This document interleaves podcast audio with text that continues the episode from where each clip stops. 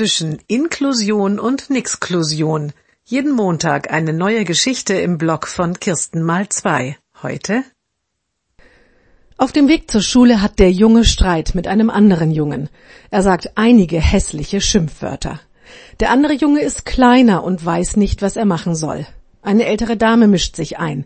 Lass den Kleinen mal in Ruhe, sagt sie zum Jungen.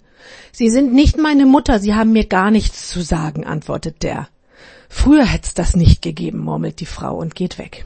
Der kleine Junge ruft mit dem Handy seinen Vater an. Es dauert nicht lange, da fährt der Vater energisch mit dem Auto vor. Die Polizei hat er auch schon benachrichtigt. Die fährt mit Blaulicht vor.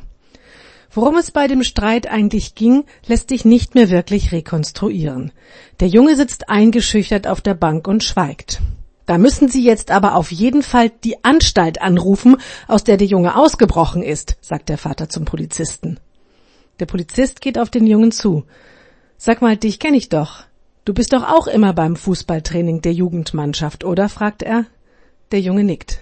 Ungefragt nennt er seine Adresse. Okay, sagt der Polizist, dann fahre ich dich jetzt mal nach Hause.